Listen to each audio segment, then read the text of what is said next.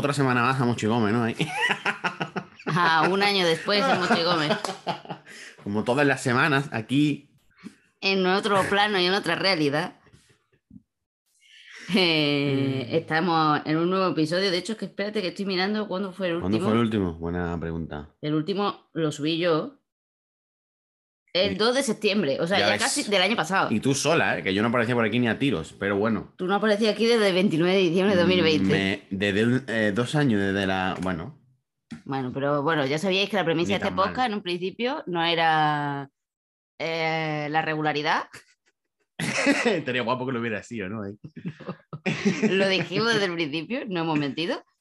Pero bueno, la verdad es que han pasado muchas Han cosas. pasado muchas cosas. Eh, que sepáis que, bueno, ya estoy un poco mejor de la fatiga adrenal, ya volveré a hacer un otro, otro episodio. De hecho, bueno, hoy van a salir algunas cositas porque el episodio de hoy mm, va de eh, productividad y, y de herramientas, ¿no? De- Herramientas, productividad, cositas que hemos aprendido, herramientas nuevas, herramientas que no. Que no existían, de No. hecho, el año pasado. Bueno, Bueno. eh, existían, existían. Herramienta, la herramienta, Herramientas, métodos. Claro, sí, sí, existía, sí existía. el año pasado. Claro que sí existía. Mira. Lo que pasa es que, bueno, lo que vamos a hablar hoy es un poco de. Eh, corrígeme si me equivoco, Clara. ¿Me eh, de, de. O Goboco. De, de práctica ya. las. eh, bueno, desde principios de año llevamos teniendo un cambio muy fuerte estructuralmente interno, con procesos, con herramientas nuevas, con métodos nuevos. No son herramientas ni revolucionarias, ni que hayamos inventado nosotros, ni nada, pero son herramientas que son más propias del sector tecnológico, del sector digital, startup, aplicaciones y UI, UX design, todo ese tipo de, de- de equipos que ya funcionan con metodologías ágiles. De eso vamos a hablar un poco en este, en este episodio. No muevas tanto las manos porque estás moviendo la cámara.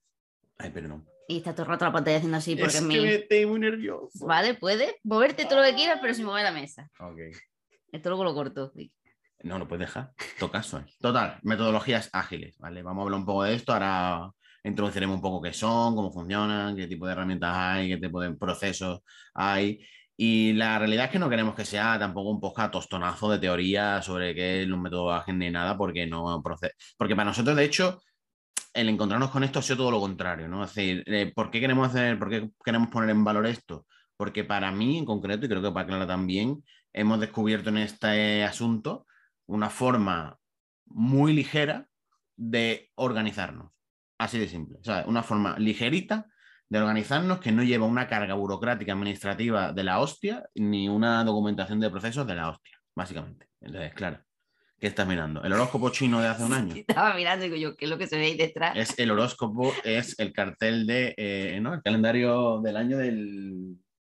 De 2021, del además. año del, del toro, ¿no? Del guay, ¿no? Claro que no se ve la ilustración aquella, que está hecha mía y se ve el chino, y estaba pensando en eso. En fin, que efectivamente eh, el episodio de hoy eh, va de eh, Notion y de la metodología Agile y que sepáis que este no es un contenido único, es esto es algo que vamos a empezar a hablar más, tanto en nuestro, post- en nuestro blog como en Instagram y en la newsletter, es decir, estamos volviendo a la vida, estamos poco a poco reactivando el negocio y estamos otra vez volviendo a los canales a, hablar por todos lados, ¿vale? Entonces, realmente esto es algo que nos ha afectado, o, o sea, nos ha ayudado mucho, eh, al cual fue un cambio que yo me resistí bastante, porque yo me resisto bastante a los cambios normalmente, y sobre todo cuando son de procesos, porque me he tenido que comer mucho montar desde el inicio, era en plan de yo ya no quiero saber nada más y con la fatiga peor. Eh, pero realmente esto ha supuesto un cambio diferencial eh, para Rafa en el sentido de la eficiencia, para mí a nivel energético y de gestión de, de- también a nivel autoestima, ¿no? Entonces creemos que mm, como no lo aplicamos exactamente como lo hace el, sector tecnológico, porque somos un equipo muy pequeño y tampoco trabajamos con grandes equipos, eh, lo hemos adaptado a nuestras necesidades y si tú eres emprendedor o gestionas equipos pequeños, pues te puede servir un poco las líneas generales de lo que vamos a esbozar. De esto saldrá más contenido, eh, explicaremos cosas más concretas, no, en- no os agobiéis si no entendéis muy bien la aplicación práctica, porque además no lo estáis viendo, en no lo vaya, aunque haya gente que lo esté viendo en YouTube, el que lo esté escuchando en audio, eh, que no se preocupe porque no vamos a enseñar absolutamente nada, lo que, eh, eso se hará en, otro, nuestro canal de YouTube o lo haremos en, Instagram y tal, donde sí enseñaremos más concretamente cómo lo tenemos montado. Eh, y nada, pues vamos a, sin más dilación, a empezar desde el principio.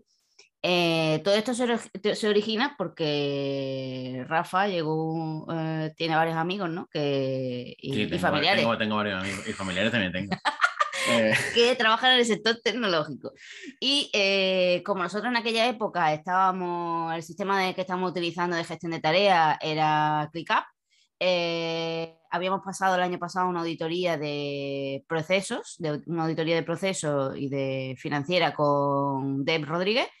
Em, que nos hizo remover mucho y plantear eh, la necesidad también, ya no solo es porque algo que cuando llevas un negocio que ya lleva un tiempo se necesita tener claros los procesos, sino porque también estábamos en un punto en el que estábamos planteándonos si delegar, sobre todo especialmente mm, Rafa estaba asumiendo mucha carga, yo era, estaba eh, con la enfermedad estaba un poco... Eh, inconstante, ¿no? Entrando y saliendo, entonces había como mucho desbarajuste interno, entonces era necesario como poner cosas en orden y para poner las cosas en orden, pues no es la primera vez que nosotros nos enfrentamos al mundo de los procesos, porque nosotros venimos de otras empresas en las que también hemos tenido que montar procesos, en este caso lo hicimos acompañado con Dev, que era como refinar lo que teníamos, pero en el día a día con el ClickUp pues nos estamos encontrando problemas y seguíamos se nos seguían perdiendo tareas, seguíamos eh, sin tener claro mm, eh, por qué nos saltábamos pasos en medio de los procesos, ¿no? Por ejemplo, empezar un proceso, empezar ya el diseño sin haber firmado el contrato, cosas así, ¿no? Era como, estas cosas no pueden pasar. Y, de aquel entonces estábamos con alguien en el equipo, con Abel, que estábamos intentando coordinarnos en un, alguien que estaba haciendo unas tareas em, técnicas con Rafa y que conmigo. Y por otro lado, en un momento dado, en el año pasado, también tuvimos a alguien que nos estaba ayudando con el tema de administración y factura, un asistente virtual. Eh, pero aún así nos costaba mucho como entender dónde, por dónde iban las cosas, quién estaba haciendo qué, etcétera. Y por aquel entonces, pues a través de Abel, ¿no? Fue que empezamos a escuchar de... Sí, el, el, típico de un amigo de un amigo, ¿no? Eh, que trabaja justo de, bueno, no de Scrum Master, pero cercano a esta posición, no sé si era Product Owner o no sé exactamente a qué se dedicaba este chaval, y me habló de una, o sea, fíjate la, tontería por donde entró la, movida, ¿no? Entró por, por una cosa que se llaman puntos de historia, ¿vale? Un poco, voy a empezar un poco la casa por el tejado, pero quiero empezar también un poco por donde fue realmente el principio para mí, ¿no? Yo, yo tengo un problema yo me resisto mucho a medir el tiempo, ¿vale? Para mí medir el tiempo es una cosa que me cuesta un mogollón porque es algo... A todos nos cuesta. Bueno. Lo odiamos. Bueno, pues entonces con más motivo para no hacerlo, joder, vamos a una puta plataforma y a, prohibir toggle. Total, que yo no quería medir tiempo. Entonces, eh, hablando con este chaval, cómo le preguntaba, oye, ¿vosotros cómo lo hacéis? ¿Medís tiempo? Y, tal? y evidentemente miden tiempo. ¿Por qué? Porque a nivel de negocio es necesario si quieres calcular la rentabilidad. Ese era mi clavo ardiendo al que yo me agarraba, a pesar de que yo lo odio, pero es como un plan, cuando me pongo mi sombrero de soy empresaria, quiero la rentabilidad. Total. Que yo no quería medir tiempo, igualmente. Em, entonces yo necesitaba, evidentemente, un parámetro o una unidad de medida que me diera tiempo, pero que me diera más cosas que el tiempo y que no me, y que no me tuviera, no me obligara a mí a medir el tiempo. Y me hablo de esto de los puntos de historia, ¿vale? Los puntos de historia dentro del sistema, que ahora después comentaremos como más, un poco más detalle, es como los puntos de recompensa por haber completado una tarea. O sea, no recompensa en el sentido de que te vayas a, como si fuera un juego de rol ni nada, que te vaya a comprar un casco un arma con esos puntos, sino que es un poco, eh, pues bueno, si ha hecho cinco tareas y cada una eh, valía 5 puntos, pues tienes 25 puntos una vez que le ha hecho las 5, ¿no? Esta medida, entonces, organizar, yo, yo pensé, hostia, podemos organizar la capacidad productiva de un proceso de, ¿no? de un mes, a lo mejor, de una semana, en base a los puntos que yo le tengo asignadas las tareas y ya me, como que me empezaba a, encajar todo con el tema de la gamificación, de, de, gamificación de la vida, y todo ese tema que también me interesó muchísimo, yo interesando mucho, mucho tiempo, porque yo soy una persona que me flipa optimizar. O sea, yo soy una persona que, que, no, no soporta, o sea, me muero a chorros cada vez que tengo que hacer algo dos veces. Lo mismo. O sea, es como a la segunda ya estoy diciendo, ¿qué puedo hacer para no hacerlo otra vez? Es decir, ¿qué puedo hacer para, para, para que venga un, un, programa, una máquina, una web, lo que sea, a hacer la mayor parte de este trabajo? Que yo, evidentemente, la primera vez lo tenía que hacer porque es que era la primera vez que lo hacía, pero ya la segunda se puede refinar. Entonces, yo soy así. Esto se acentuó mucho más con, la situación de Clara el año pasado, en la que pues, las horas que teníamos para dedicarle al negocio eran menos, también nos estábamos casando, ojo ahí, que organizar una boda, y también había que gastar dinero en una boda, entonces había que ganar dinero y no podíamos trabajar tanto, entonces ahí ya me volví yo loco perdido con la optimización.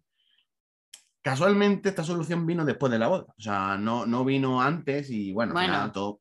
Tú llevabas tiempo buscando. Yo llevaba tanteando, pero yo siempre estoy Y tanteando. habías tanteado Notion también, y Sí. querías cambiarme Notion, es una... No, pero Notion todavía no quería cambiarte en ese momento.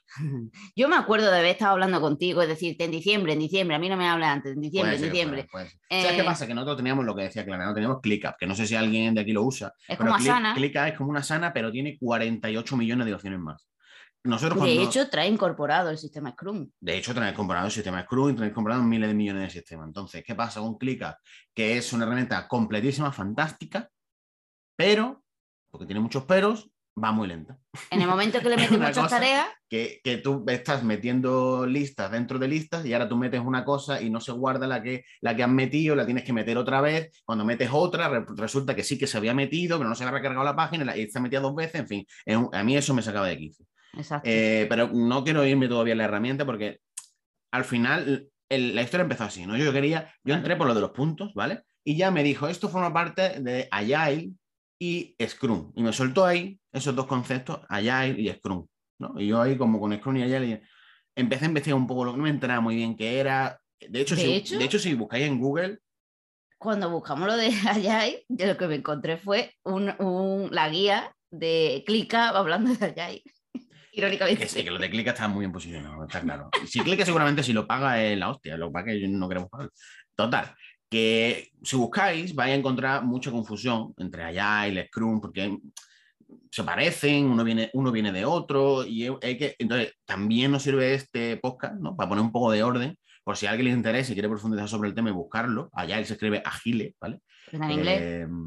Eh, Agile realmente surge en los 90 o en los 2000, no sé exactamente, da igual, ¿no? Pero es una es un manifiesto. O sea, Agile no es un método, Agile no es, es más bien una filosofía. O sea, porque un método es algo mucho más concreto, ¿vale? Es decir, es algo mucho más mm, un pensamiento, ¿no? Una idea de decir, ¿por qué en vez de trabajar así, trabajamos, en vez de trabajar buscando esto, ¿por qué no trabajamos buscando esto? Ahora surge en Silicon Valley, en donde están todas las empresas tecnológicas que están constantemente innovando y son equipos que mm, empiezan pequeños y luego crecen muy rápido, porque claro, con la ronda de financiación y tal, y tienen que conseguir resultados muy rápido y eh, pensar que son, al ser productos tecnológicos tienen que sacar muchos mm, eh, releases, muchas, Muchas versiones de sí muchas mismo. versiones de sí mismo con cambios, mejoras, etcétera. Entonces, el descontrol y que se, eh, se estaba produciendo entre los distintos equipos, porque pensar que no es eh, o sea, son los equipos de desarrollo, eh, de testeo, de diseño, de, diseño, usabilidad, de etcétera. de- Se tienen que ahí. coordinar, ¿no? Y Mm. cada uno pues tiene sus propios intereses. Pues ellos creo que ya utilizaban, no sé qué sistema estarían utilizando, pero llegó un momento que todas las cabezas de todas las empresas grandes de aquel momento dijeron, eh, tiene que existir un sistema mejor, ¿no? Estaban ahí a los 100 montaditos, bebiéndose una cerveza y dijeron, en verdad, ¿por qué estamos haciendo las cosas así, tío? Eso es mentira, ¿eh? Te imaginas. Eh, pero eh, básicamente lo que buscaban era un sistema, si no entiendo, si no, corrígeme si es así, Mm. era un sistema que buscara la eficiencia en la construcción de la solución, ¿vale? Lo digo porque yo ahora estoy estudiando otras cosas de modelo de negocio o de desarrollo de soluciones y hay distintos enfoques y en concreto el de Agile va enfocado en la eficiencia De la de, producción. de- de co- de construir la mejor solución, o sea, la solución de la mejor manera posible, Estamos enfocados a la producción, estamos enfocados al trabajo. A sacar las cosas adelante, que era también lo que exacto. nosotros necesitamos en ese momento. Exacto, no están, a lo mejor mejores sistemas estratégicos, mejores sistemas de desarrollo de productos, de vamos a pensar mejor producto con eh, el mercado, todo ese tema. No, allá él es como vamos a currar, a currar, la mejor manera de currar en algo, digamos. Y de hecho, eh, uno de los sistemas que utiliza mucha gente, que es el Kanban, que yo nunca lo he entendido mucho, o sea, nunca me ha gustado mucho, pero el Kanban es sobre todo cuando tiene tareas que están encadenadas, en plan, Rafa, eh, no, yo estoy haciendo algo y Rafa no puede empezar hasta que yo no termine, ¿no? Entonces eh, es una, un, como un timeline de líneas horizontales en el que se ve perfectamente la tarea de cuándo cuándo y cuándo se supone que te interesa. Eso, por ejemplo, hay mucha gente que le gusta, yo lo odio, no, no me Bueno, sirve de nada. Eso es una, es una interfaz, digamos, de, de organización. Eso es algo mucho más micro que puede integrarse dentro de Agile, de Scrum y de, y de Notion y de cualquier cosa, ¿no? Realmente. La movida es que, Claro, pero se queda corto. Es decir, hay mucha gente que utiliza la metodología claro, es Kanban. que no es más que una forma de ver las cosas, no es, no es una metodología en sí, el Kanban. O sea, el método Kanban es, es tener eh, to-dos, en plan, tener tareas con estados y cada columna es un estado. Ah, ¿no? con estados. Pensaba que estaba diciendo Conectado. conectado. Al internet. con el router. le ha salido aquí eh, cateto o algo, le ha salido los morancos, ¿no? Exacto, con estados. Eh, y es con estados. espacio, estados. Antonia, no es.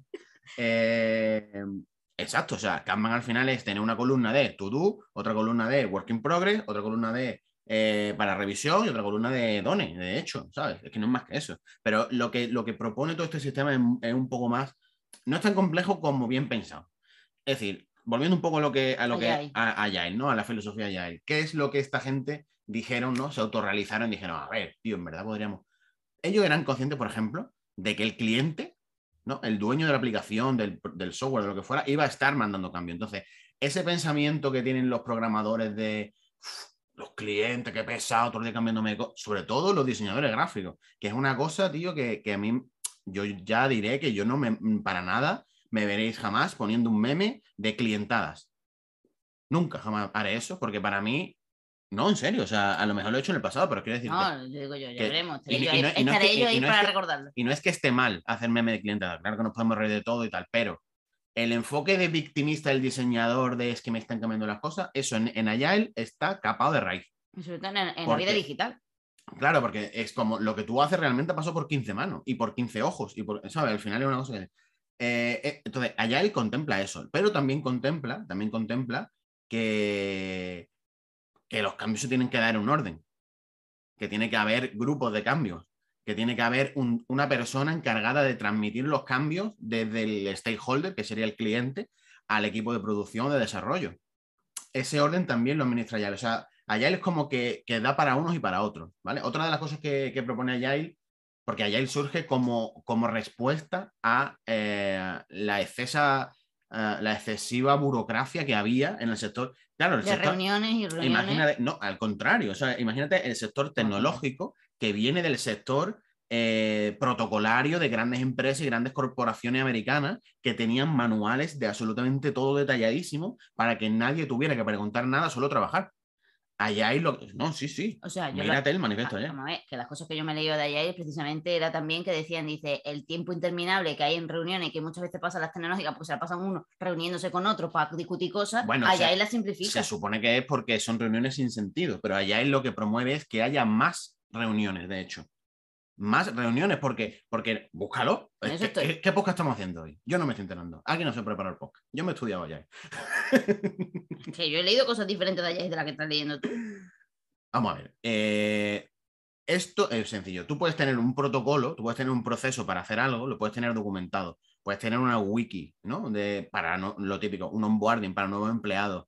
Eh, puedes tener manera de hacer las cosas pero al final eso no puede primar sobre lo que se va a hacer y lo que se va a hacer, el caso real, te lo va a dar una persona, porque es la que está mandándote el cambio, porque, porque aunque el, protocolo diga que hay que hacer esto, a lo mejor en este caso concreto hay una excepción. Es decir, el protocolo no, no, puede, no puede acoger todas las excepciones a vida y por haber. Es mucho más rápido y más ágil hablar con las personas, en vez de estar consultando folio y, no, y sin hablar con nadie. Además, también hablando con las personas, surgen conexiones, sinergia, historias, mm, relaciones interdepartamentales que mejoran el proyecto en sí mismo, que es otro de los puntos fuertes de Agile, que Agile propone la constante actualización del propio sistema. Agile dice, ok, vamos a tener protocolos, sí, pero los protocolos se van a revisar cada vez que termine un bloque de tiempo. Y, y, lo del bloque de tiempo es una herramienta que introduce un pensamiento que introduce Agile, que es como, que cuando yo me lo contaron yo me quedé loco, lo de los sprints, ¿no? Ya hablaremos, ahora hablaremos de los sprints, pero el concepto de sprint es partir el calendario en lo que tú crees que tiene que ser el calendario, porque vivimos en un mundo en el que hay un calendario de 12 meses, con cuatro semanas por, por mes, y ahora tú te pones a calcular, ¿no? Eh, cuándo podría estar el fin de un proyecto hecho, cuándo podría entregar cada cosa, y como no hay no está compartimentalizado. O sea, tú, lo puedes, tú puedes usar los compartimentos que te da como la convención, el sistema normal de la humanidad, ¿no?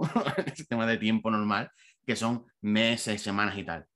Pero a lo mejor tú necesitas, lo que tú necesitas son bloques iguales todo el rato, porque en, los bloques iguales es donde se produce la iteración, que es otro concepto de allá. La iteración es volver a revisar, volver a revisar, volver a revisar. Es, empezamos a trabajar, trabajamos, hacemos review de lo que hemos trabajado aprendemos de lo que hemos trabajado, incorporamos al sistema lo que hemos trabajado y ya podemos volver a empezar. Y una y otra vez, y una y otra vez. Claro, pero el volver a empezar no es que tú, solo digo porque de cara, a, lo mejor desde un punto de vista de desarrollo de productos digital eh, no, se entiende, pero a lo mejor tú que estás siendo un emprendedor, entiendo el sistema de un copy o quien sea, ¿no? eh, tú dices que ahora yo acabo de entregar, la, eh, ¿no? y voy a entregar algo y ahora tengo que volver a revisar y revisar, no un poco en ese sentido, sino en el sentido de que en el proceso, ¿no? Tú podrás tener, nosotros tenemos mm, establecido por una serie de fases por las que va pasando cuando alguien viene un proceso de diseño web, por las que tiene que ir pasando el cliente. En esa fase hay unas fases de cambio, pues por ejemplo, el sistema ya, ya te está diciendo que sí o sí va a haber cambio y que de hecho tiene que haber cambio incluso hacia, hacia el final de la entrega del proyecto. Es decir, porque lo que se está buscando es que se construya la mejor solución competitiva de ese producto sin eh, retrasar la entrega del producto. Que esa es la clave que y ser predecibles. Exacto, entonces. Que tú eh puedas decir, pues más o menos para este sprint, que será en mayo, Claro, de forma ordenada tú vas a poder clasificar o decir cuándo este, esta, última, esta mejora que me ha metido a última hora, ¿la tengo que sacar ahora? ¿La puedo sacar en dos semanas? Porque es mejor sacarla en dos semanas que decir, no, necesito ocho meses para sacarla porque ahora voy a coger todo el conjunto, tal, tal, ¿no? Es como la mentalidad que había antes de yo voy agrupando o hago grandes paquetes de cambio, lo de tal, y es como, no, mejor son los eh, periodos más cortos de tiempo en el que yo voy haciendo pequeños releases, pequeñas, pequeñas entregas. Entregas, joder, me da el mal inglés, que, que pues pone de esta manera también el cliente eh, se siente más escuchado también, se innova, hay más oportunidad de innovación, de una innovación constante o continua, y eh, también eh, no es solo el cliente, ojo que el stakeholder puede ser el cliente o puede ser el usuario, lo que el usuario está pidiendo. ¿Vale? El stakeholder en general, por lo que yo he leído, son, es, la palabra interesados, no va directamente igual al cliente, porque a veces, a veces el cliente, a veces pueden ser los inversores, a veces puede ser a otra persona que está determinando cuáles son las necesidades que se tienen que incorporar en el, en el producto. ¿no? A veces la gente, pensemos los plugins, a veces somos nosotros que, pedimos features, se votan y al final somos nosotros como usuarios lo que estamos pidiendo es que algo a nivel técnico se incluya dentro de un... También si nosotros pedimos features para plugins de pago que pagamos, somos los stakeholders. Exacto. Claro, exacto. La movida es que, como dice Clara, es no el victimismo de los diseñadores, no. Aquí estamos todos en el mismo barco, cliente, diseñador, programador, el que está en medio coordinándolo todo, lo que nuestro sector sería un project manager. Todos estamos metidos en el ajo, ¿vale? Y todos tenemos nuestro momento de hablar. Pero tenemos, hay un orden que seguir. Si seguimos ese orden, todos vamos a poder hablar, va a haber espacio para todos y encima vamos a construir entre todos el producto, que es lo que tiene que pasar, porque después, porque ¿qué pasaba de la otra manera? Yo me hago una construcción llave en mano, ¿no? Yo me hago una web, empiezo, te hago las preguntas, hago un briefing y ahora hago la web entera y te la entrego diseñada. Y ahora el cliente mm, se encuentra con una web de 0 a 100 hecha y bueno, y yo aquí qué tengo que decir, qué tengo que opinar. Cambios infinitos, cambios infinitos, pero esos cambios infinitos vienen de no haberse construido conjuntamente con el cliente. Por ejemplo, ¿no? Estoy poniendo un caso, ¿no? ¿Qué va a decir tú? Me estás sacando el dedo así. Sí, no, que lo que quería es que no quiero que se me olvide la idea. lo que estaba diciendo era que, que precisamente en ese sistema que estás diciendo está influyendo que en el momento en el que tú tienes porque aquí todo esto yo también lo vinculo con la rentabilidad, ya no solo a nivel, porque allá va en función, hombre, obviamente tiene en cuenta la rentabilidad, pero va en función de construir y sacar adelante el mejor producto, pero también en, la medida en la que tú te retrasas o mm, tienes un, paquete de cambio inesperado porque no tienes integrado dentro de tu sistema un sistema de cambio eh, ordenado y cerrado en el tiempo eh, que hace que se te baja la rentabilidad porque tú eh, nosotros somos eh, empresas más pequeñas, ¿cómo calculamos la rentabilidad muchas veces? Pues tú dices, bueno, o cómo estimas cuando vas a terminar un, proyecto, ¿no? Pues al final es midiendo, pues por eso se mide, para poder sacar una media, porque con unos clientes más, con unos menos, entonces así puedes estimar cuánto tarda realmente normalmente en un servicio, luego ya ves cómo lo optimiza o no. Pero en el momento que empiezan a salir imprevistos o mejora o, o, cambios, empieza a, ¿no? Porque puede haber clientes que se, a la primera tú das con la solución y hay algunos que a lo mejor tienes que iterar varias veces, o no solo tus clientes, sino que eh, eh, lo, has puesto en producción y ves que hay cambios que hay que, hay que aplicar. Entonces eso empieza a desvirtuarse. Y una de las cosas que ayer precisamente creo que determina muy bien, a diferencia de todos los otros sistemas, que también te marcan los tiempos. Es decir, son tiempos variables que vas a definir tú, pero que tú tienes que decir, esta va a ser mi constante. Y a mm. partir de aquí escalo. ¿no? Y las reuniones, que es lo que yo estaba, buscando, es que antes se eh, sí, tenían protocolo y tal, pero cuando se ponían a discutir podían tardar miles de horas. Y aquí. Todos hemos estado en reuniones absurdas de horas en las que todo el mundo quiere hablar y al final para nada. Claro, ¿no? Y entre que se pelean unos y otros y no sé, no sé cuánto, y un departamento pisa o quiere no sé qué, y se ponen a negociar, en, eh, eh, allá es lo que propone son como, eh, tiene distintos tipos de reuniones que tienen un, un, tiempo determinado que no te puedes pasar de ahí y ahí tienes que ir. Lo que dé tiempo ahí es lo que da, ¿no? Entonces, eso también ayuda a que no se alarguen las cosas, a que se, al final el equipo empieza a coger la dinámica correcta y el sistema que tiene montado con los puntos, con o sea, los,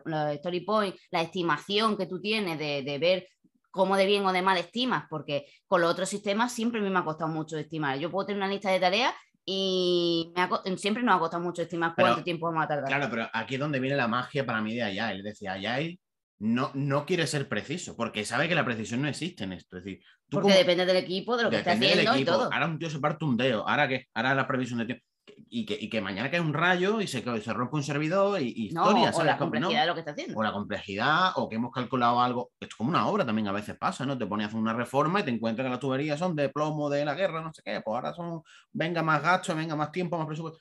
Quiero decir, pueden, pueden, pasar cosas, ¿no? Y al final allá hay lo que te dice mira, vamos en, vamos en bloques de trabajo previsto. Vamos a hacer, vamos a coger un mes, lo vamos a partir en cuatro bloques, vamos a decir semanas, y vamos a decir que este trabajo tiene que estar en un mes, pues la primera semana vamos a hacer esto, la segunda vamos a hacer esto, la tercera vamos a hacer esto. Si aparece algo, alguna sorpresa, en la, de la segunda semana a la tercera semana, que es lo que propondría ayer hacer, es una sorpresa urgente que hay que hacerla ya, pues entonces se va a colar en medio, se le va a dar el espacio de la tercera semana a esa nueva cosa que ha venido, que es urgente, y las otras se van a mover en el tiempo. Entonces es una especie como de, de, de cajones, es como dividir el calendario como en cajones y tú meterles piezas hasta que tú creas que eso está lleno. Y entonces, cuando eso, está lleno, ya no le, entran más piezas, tienes que ir al cajón siguiente. Esto, esto nos da a nosotros, cuando hacemos, por ejemplo, diseño web y branding, que tenemos los procesos muy trabajadísimos. Y de hecho, casi que encajan por semana, en plan de cada una de las fases de diseño, eh, de diseño o sea, de branding, eh, una semana exactamente. Y en el caso de, de diseño web también más o menos suelen ser una semana pues que precisamente lo tenemos ya, ya antes del sistema lo teníamos bastante como y paquetizado. y aún así, a lo mejor ahora cambiamos un poco, metemos cosas y podemos variar ya no es una semana, sino que son dos. Da igual, porque mi medida de tiempo son dos semanas. Los sprints de Wondermochi son de dos semanas. En Wondermochi un lunes abrimos, de hecho ahora estamos, esto es un lunes y estamos en medio de un sprint. Porque el lunes pasado lo abrimos y este viernes lo cerramos. Entonces, el, el objetivo de ese bloque de ti también aumenta el foco. Claro, imagínate, ¿no? Tú tienes 15 proyectos por hacer te entran 15 presupuestos, tú dices los 15 que sí. Ole tus huevos toreros. Ahora, ¿qué haces con esto? no te empieces a, a, escribir todos los días. No, tú lo que haces es que agendas y vas llenando esos huecos de calendario y, por orden de llegada, pues, pues te toca en octubre, pues te toca en diciembre, pues y te concentras en tu sprint, te concentras en tu bloque de tiempo en el que tú estás hoy. Ya está. O sea, es como aumenta mucho el foco y, no te, y te permites liberarte de la tensión del resto de cosas que no son en este momento. ¿no? Es un sistema que, calcula muy bien el tiempo en ese sentido.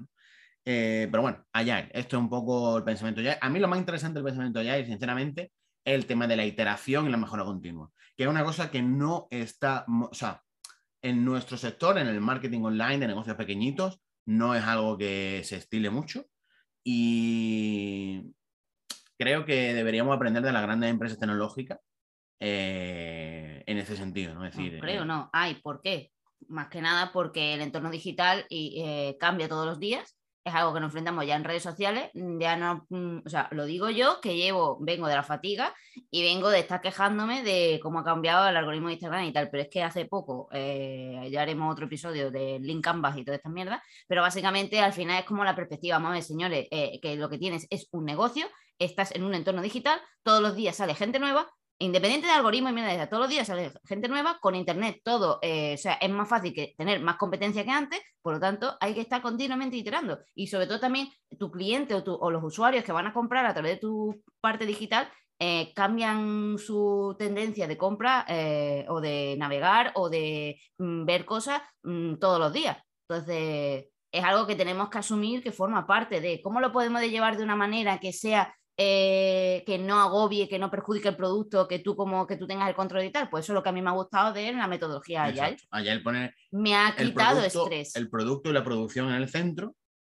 y vamos a trabajar, vamos a sacar esto y luego... Pero tiene, en cuenta, tiene en cuenta el equipo y con, con, las características que tenga ese equipo. Es decir, no todo el mundo tiene que ser igual ni igual de productivo. De hecho, uno de los grandes problemas, o sea, a nivel que yo he tenido comparativo con Rafa, es que Rafa es o sea, desde mi punto de vista, yo decía, digo, Rafa es súper productivo, hace mil millones de tareas en, en, en, X número de horas, ¿no? Y yo, desde la sensación, independientemente de la fatiga, eh, pero que con la fatiga se acentúa, era como un plan, yo es que parece, parece que hago cuatro tareas en cinco horas, soy lo, más lento del mundo, ¿no? Esa, pues allá se adapta y, y además te, te, da un zas en la cara con, con tus secos, ¿no? Y eso es algo que también quiero... Mm, es muy fácil medir con Agile, es mucho más fácil medir con Agile que con otros sistemas. A mí me ha permitido eh, estimar mucho mejor ver mis sesgos estimando, porque hay grandes sesgos estimando, señores, mm. y, eh, y, que todavía no, no, estimamos bien del todo, pero bueno, ya tenemos un histórico y una, manera mejor, una mejor manera de medir, eh, tanto en horas como en esfuerzo, que es que eso es algo... Eso es, pero ah, bueno, vamos a introducir un poco a... A, a cómo eh, funciona, porque allá él utiliza el, el sistema Scrum.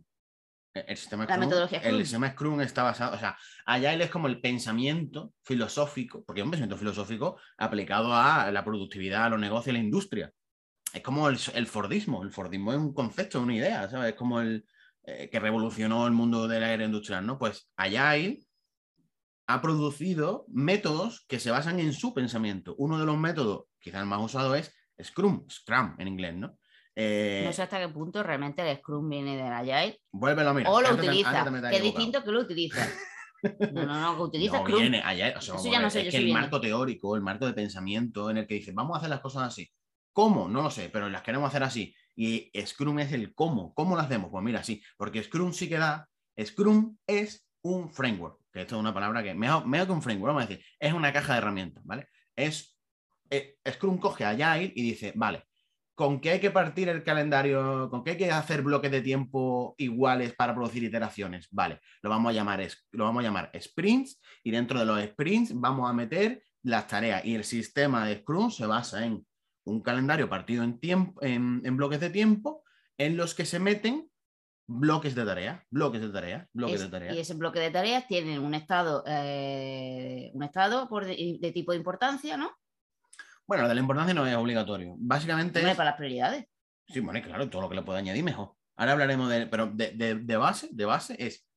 Yo tengo en este bloque de tiempo de dos semanas que hacer el checkout de tal proyecto, tengo que hacer la landing page de tal proyecto, tengo que hacer el no sé qué de tal proyecto. Y aparte, para mí, tengo que hacer eh, en marketing tantos posts para Instagram y luego ni un. ¿Entiendes? son como carpetas en los que van las tareas. ¿En serio me está.? No, no, no, que quería ver. me está haciendo aquí el examen en mitad del podcast, increíble. Eh, hay, hay, una página que se llama scrum.org que dice: Scrum no es una metodología. Scrum no es una metodología. y me, claro. un framework, te va a decir, es un framework. Y dirás, ¿por qué es un framework? Nadie entiende lo que es un framework. Está basado en un modelo de proceso empírico. Es una, es una caja de herramientas, básicamente. Sí, básicamente. Scrum te da, pues esto, uno de las. Claro, las partes. el centro de Scrum es los sprints, ¿vale? Exacto. Y después eh, las tareas que van dentro del sprint. ¿Qué pasa? Que las tareas, para una mayor optimización, que eso también me flipa de Scrum, es que están metidas dentro de grupos de tareas que Scrum los llama User Stories. User Stories, exacto. ¿Qué son los user stories? Eh, un user story es, por ejemplo, viene un cliente y te dice, eh, en mi web, cuando un usuario llega al checkout y va a comprar, necesito que tenga el campo de CIF o de NIF, porque eso es importante para mi negocio. ¿Vale? Pues eso, esa petición que ha hecho el cliente conlleva una serie de tareas. Lleva programar el campo en el backend para que el programador entre y le haga la posibilidad de que haya un campo eh, que funcione correctamente conforme lo que la ley indique, que sea automático, que tenga todas las características técnicas necesarias. Además, hay que añadirle ese campo después al formulario de la tienda online de WooCommerce o de lo que sea. Aparte, si tiene estilo, habrá que hacerle estilo. Aparte, habrá que hacer pruebas. Aparte, pues todas esas tareas que forman parte del pedido de necesito un NIF en mi checkout son un user story. Entonces, los user stories se van metiendo conforme, como dice Clara, ¿no? por orden de prioridad o, por orden de llegada en los sprints. Eh, hoy estoy ahora mismo, por ejemplo, yo estamos el lunes en mitad de un sprint. Si viene alguien a pedirme algo, yo ya no lo puedo meter en este sprint, porque el sprint se está cerrando en esta semana. Yo ya lo tengo que meter para el sprint siguiente. ¿Vale? Entonces, eso me permite no poner, no ser reactivo. Otro de los grandes problemas que tenemos en. Y no aumentar. Claro. No ha pedido algo, ah, venga, como es rápido, lo cojo y lo hago. Yo, yo, por ejemplo, pegaba mucho eso, porque es verdad, soy muy rápido. Y como no me aparece nada, pues como hay que poner un botón aquí, pues yo entro, pi, pi, pi, y lo pongo. Pues no, pues lo que yo tenía planeado para hoy es más importante, tengo que ponerle foco a eso.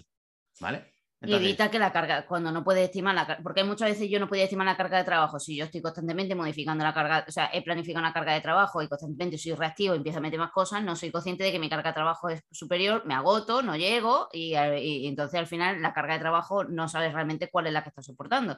Entonces, al moverlo en sprint, tú realmente sabes la carga, o sea, eres consciente de la carga de trabajo que te has puesto y estás echando hacia adelante, que es como se tiene que hacer, las cosas que ahora mismo no tienen por qué entrar.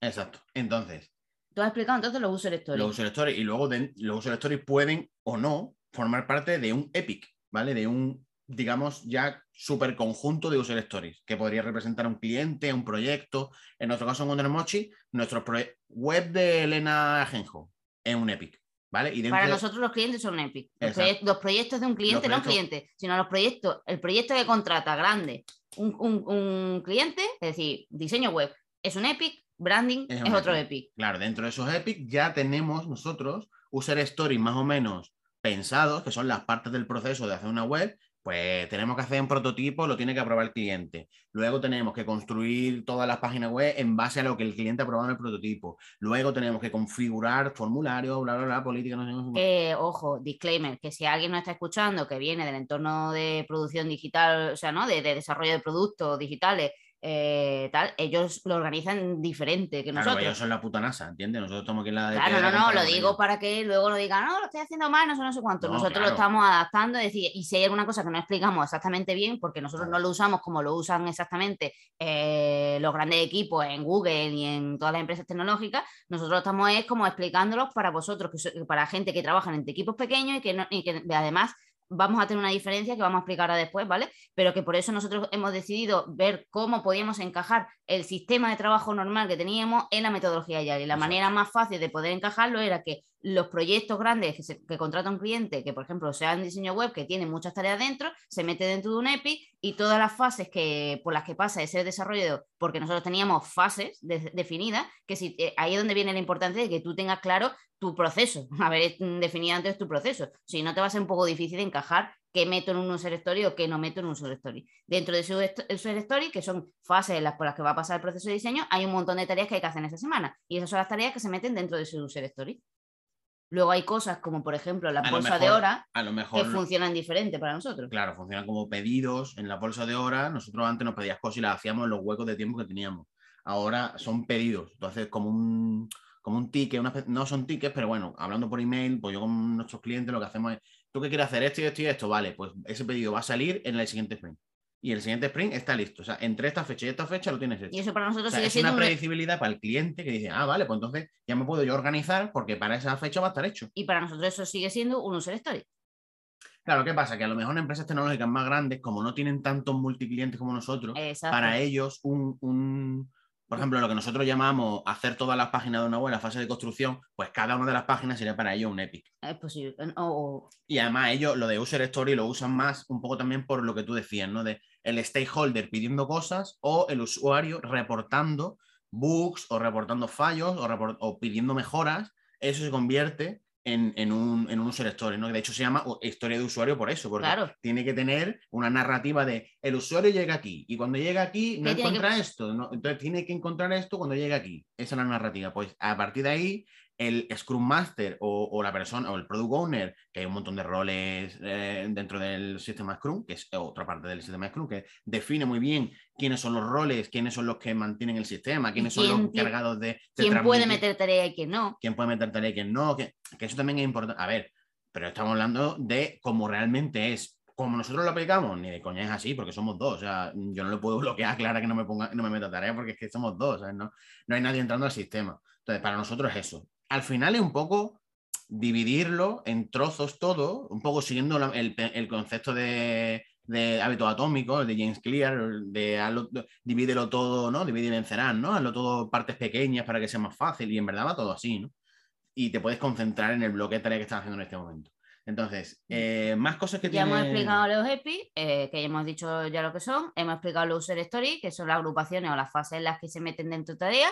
Tenemos las tareas dentro, que es la ejecución directa que se asigna uno a otro o en conjunto. Y ahora vendría... La parte más humana del sistema. Claro, ahí dice, ahora viene un poco cómo organiza. Ya sé que tengo esto, esto, cómo se organiza en el día a día, las ceremonias y la organización. Es decir, eh, ya hemos mencionado que existe un Product Owner y un, y un Scrum Master, ¿vale? Lo he explicado así rápidamente. El Scrum Master es el que organiza eh, el, Scrum Master se encarga de que el sistema fluya y funcione bien y nadie se esté atascando en ninguna Está pendiente de las tareas, de cómo tal. O a lo mejor un trabajador dice, oye, pues aquí me tendrían que haber informado de que aquí para hacer esta, tarea necesito tantos materiales y no me lo han dado. ¿Por qué me habéis puesto para que yo haga esto si no está preparado para que yo lo haga? Y ese es más o menos el, el rol. Scrum Owner se encarga de arreglar esas cosas. No, Scrum Owner no, Scrum Master. Scrum Master ese es más o menos el rol que hace Rafa. Luego el otro rol ese sería el Product, Product Owner, que es más o menos el que hago yo. Que técnicamente yo debería ser quien le decía, no entran más tareas, no salen, pero eso lo está haciendo él. Claro, porque si fuera eh, por allá no metería todo. porque hay un seco y todavía, ¿no? Entonces yo lo dejo que haga un poco de Product Owner. Pero realmente el Product Owner es el que, es el que tiene la visión de la carga de tareas técnicas que tiene que hacer ¿no? el equipo técnico y lo que ha pedido el stakeholder. Es el que sabe medir y qué se debería de meter o no en este pedido para que salga eh, la funcionalidad que, sea, que se requiere. ¿no? Entonces, normalmente el que hace de válvula entre el, cliente y el equipo técnico. Y normalmente ese rol lo he hecho yo y eh, el que también marca, creo, el aceptan criterios. ¿no? Eh, es decir, eso es otra cosa importante, que antes no lo hacíamos. Es decir, cuando se pone un user story y se define un user story, es decir, en nuestro caso, una fase de proyecto, se marca eh, cuáles son los requisitos, independientemente de las tareas, cuáles son los requisitos que se tienen que cumplir sí o sí para poder cerrar ese user story. Porque cuando tú pasas por una fase, la cierras y, se abre otra. Claro, es como, ¿qué tendría que pasar para que esto se considere hecho? Tan sencillo como eso. O sea, porque a veces esto parece muy obvio, pero es que la obviedad deja muchas cosas por ahí tirar. En el sentido de que. Mm, por ejemplo, hazme una nueva landing y ahora no me dice ni cómo, ni qué, ni referente, ni nada. Pues eso, ¿en qué va a desembocar? En que hay que cambiar la landing 500 veces. Va a perder tiempo tú revisando, voy a perder tiempo yo diseñando, me voy a frustrar porque me van a cambiar las cosas. Eh, vamos a perder todo tiempo, tu dinero, yo tiempo, todo, todo mal. Pero si antes de empezar el trabajo decidimos qué es lo que tiene que pasar, sí o sí, y cuando esté esto, ya empíricamente decimos, esto está sí o no, no darle una vuelta, no, dar una vuelta no, tienen que ser afirmaciones de cuando esto, esto, esto. Eh, si esto, esto, esto. ¿sabes? Un ejemplo, por ejemplo, en la fase de diseño web, cuando estamos en la fase de configuración, ¿no? Es decir, ya se han diseñado todas las landings, ya en cuanto, pues el aceptar criterio normal que solemos tener nosotros de cara, que el cliente eh, lo puede ver y lo puede saber, es eh, cookies configuradas, eh, el banner de la cookie aparece, o sea, cookie instalada en el pixel, más bien, los píxeles instalados en el banner de las. El banner de las cookies aparece. Tenemos los textos debajo de los formularios que cumplen la RGPD. Eh, los formularios funcionan y envían la notificación por correo electrónico al cliente o, o, al usuario, dependiendo de lo que estemos haciendo.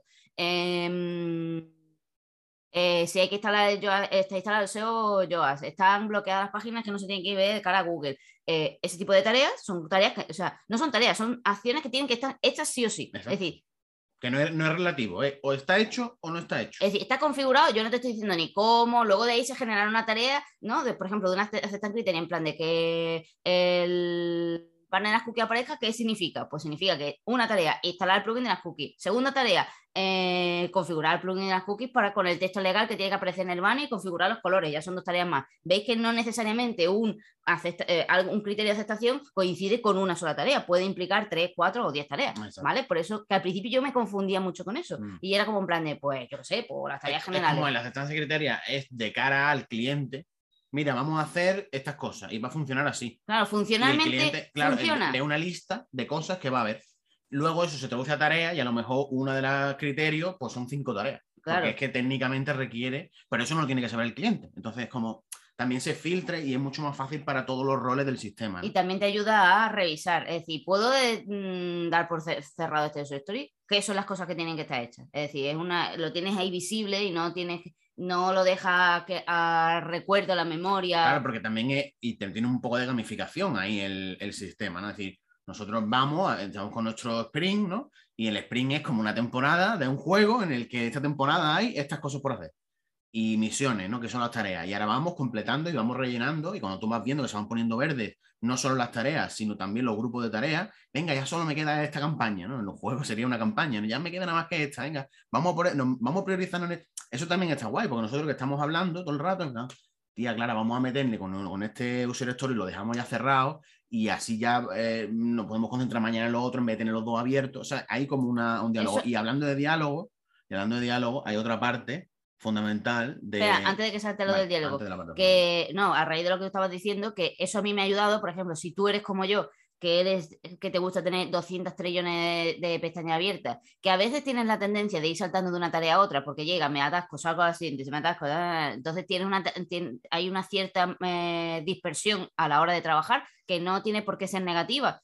Eh, pero consume mucha energía, ¿vale? Yo eso es algo que me he dado cuenta que me estaba perjudicando eh, no porque mi cerebro no pueda sostenerlo, pero físicamente me estaba desgastando, he tenido que, me ha costado mucho concentrarme en hacer las cosas, el verlo todo agrupado por user story y ser consciente de cuando un user story, ¿no? de decir, pues este tiene 30 tareas y tenemos hechas 25, quedan 10, pues, el ser consciente de, uy, pues ya casi que lo puedo cerrar, me cambia mi forma de pensar y de organizar las tareas, que a mí me costaba mucho y es mucho más sencillo de, priorizar. O si hoy estoy en un mood, pues puedes revisar y decir, pues hoy estoy en un mood de que quiero cerrar cosas y no quiero no sé qué. Pues voy y lo que busco es, como él le dice, esa mente de videojuego de ir cerrando.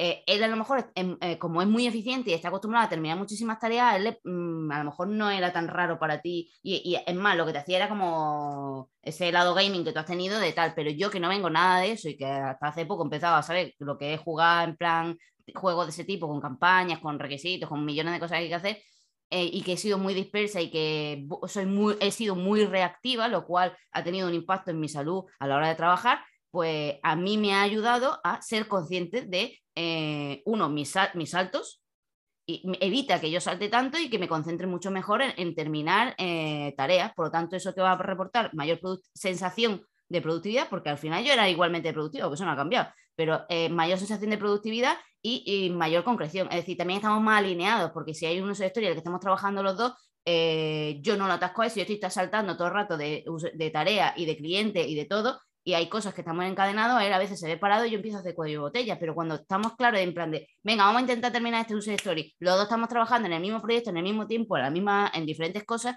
y cerramos y si hay problemas los resolvemos mucho más rápido. Esto es genial si tú estás trabajando teniendo que tienes, como sois dos como nosotros, o tienes equipo eh, ya eh, que haga distintas cosas, o si tú trabajas con otro freelance que tenéis que llevar, ¿no? Con un copy, que tenéis que ir hacia adelante, pues eso podría funcionar súper bien. Mm. Y ahora ya Y bueno, antes de empezar también, pues también mi valoración de eso es brutal y es la primera vez en Wonder Mochi y en la vida que yo siento semejante nivel de gratificación con el trabajo. Eh, de que el sistema me recompense a mí de una forma mm, visual o como quieras, ¿no? Pero la sensación que te da el tener eh, solo las tareas que tengo que hacer en este momento agrupadas en este momento, no el resto de tareas, porque claro, si tú tienes todas las tareas que vas a hacer en el año juntas y empiezas a hacer tareas, tú a lo mejor has hecho hoy un 0,1% del año entero. Pero si tú lo tienes agrupado en este bloque, que son dos semanas, por lo menos he hecho un 10% de las 10 semanas. Y dice, soy un bicho, soy un berraco, o sea, es que no ve lo que me he sacado del...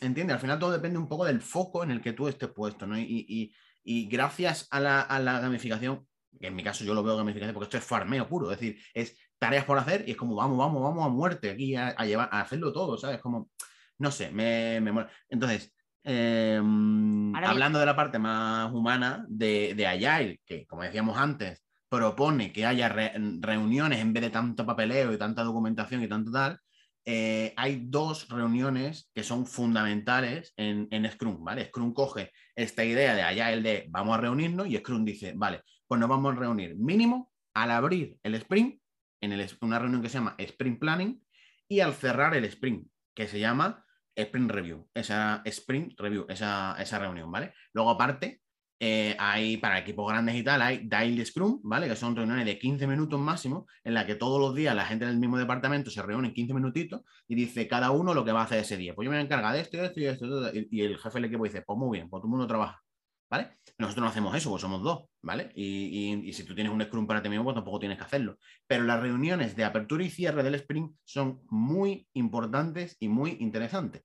En la de planning está muy bien, porque cuando tú haces la reunión de planning, lo que hace es que ves la carga que viene, ¿no? Eh, imagínate, ¿no? Hemos ido nuestros alter egos de marketing, nuestro alter ego de negocio que han ido cerrando presupuestos, han ido metiendo las fases de cada uno de los proyectos que se han ido cerrando en los sprints. Entonces yo llego al sprint, que estamos ahora, ¿cuál es? Whittle, Butterfly. Nosotros le ponemos a los, a los sprint nombre de Pokémon.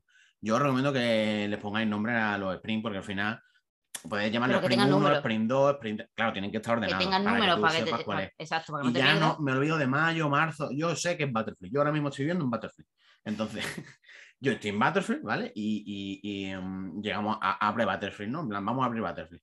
¿Cuáles eh, pedidos, ¿no? ¿Cuáles user stories? ¿Cuáles mm, parte, grupos de tareas tenemos que hacer en este sprint? son esto, pim, pim, pim. Porque, por ejemplo, se ha, cerrado, porque se ha cerrado a lo mejor un cliente nuevo y, con el cliente nuevo hemos dicho que se va a empezar en esta fecha. Entonces, ese tiene que aparecer ahí como un user story sí o sí. Claro, eso está ya cerrado por contrato, además, porque además, nosotros hacemos los contratos con toda la fecha de todas las entregas del proyecto entero. Esto antes era inviable sin Spring. Y además, eh, además ponemos Spring, ponemos Spring, no sé, no sé cuánto, porque ya que vamos educando al cliente, que estamos en, ¿no? que todo va por periodo de dos semanas y en estas dos semanas le tiene claro qué cosas son las que tiene que hacer él en esa semana o qué espera de nuestra parte en esa semana, en, ese sprint. Eh, entonces tenemos los sprint y eh, se me ha ido la mente. Eh, estamos abriendo el sprint y vemos. Ah, eso, lo de, también lo que se ha quedado del, del, sprint anterior. Claro, eso ahora lo veremos cuando vayamos al sprint review, que es lo que hacemos cuando llegamos al sprint review. Pero digamos que tenemos una serie de cosas que ya están dentro del sprint. Entonces lo que hacemos es ver si está todo lo necesario para hacer ese trabajo. Vamos paseándonos pedido por pedido, eh, user story por user story, a ver los criterios de aceptación, esos que decían tres claras, eh, si están bien, si están claros y sobre todo si están todos los materiales que necesitamos para empezar. Porque a veces, ah, no, necesitamos que el cliente mande los textos. Si el cliente no manda los textos, no podemos empezar. Pues entonces hay que, hay que poner una tarea en prioridad de darle un toque al cliente, decir, oye, que es que para este sprint tienen que estar los textos y no están. ¿Qué pasa? Que tengo el trabajo, bloqueado, ¿no? Em, revisamos eso, los criterios, revisamos los requisitos, que sería el otro. Y revisamos la planificación, es decir, independientemente de eh, lo que tiene el cliente, eh, nosotros también vemos qué cosas también tenemos que hacer nosotros. Claro, pero es que donde viene la magia de Wondermochi, que esto no lo hace Scrum, esto lo, hicimos nosotros. Y esto para mí es clave y creo que puede funcionar para pequeño negocio ideal. ¿eh? Sí, para es el tema de decir, yo tengo epics que son proyectos, tengo web de Elena Genjo, tengo web de Funelita tal, con sus user stories dentro, pero luego tengo eh, un Epic que es WonderMochi. WonderMochi es otro cliente más que pide cosas. ¿Qué quiere WonderMochi? Pues tiene un user story de WonderMochi que es marketing Butterfly, que es el marketing que se va a hacer en este sprint. Se hace como un pedido. Entonces, tú te configuras tus operaciones de marketing o tus operaciones administrativas. Por ejemplo, tenemos eh, dentro de WonderMochi, pues tenemos trimestre. El o sea, pues cuando le toca, en el sprint que le toque, el trimestre de, junio, ¿no? Que el que viene ahora, el de julio.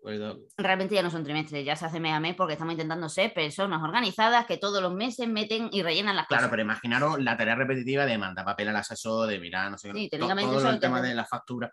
El trimestre, vamos, que todos los autónomos ya conocemos. Pues eso es un bloque de tareas que se mete dentro de un sprint y que se mezcla con el resto de tareas con importancia con el resto de tareas. Es decir, eh, a lo mejor yo tengo que hacer hoy, por importancia, mandar la factura a mi asesora, terminar la landing de Joan Marco y diseñar el post de Instagram de Wonder Mochi para no sé qué.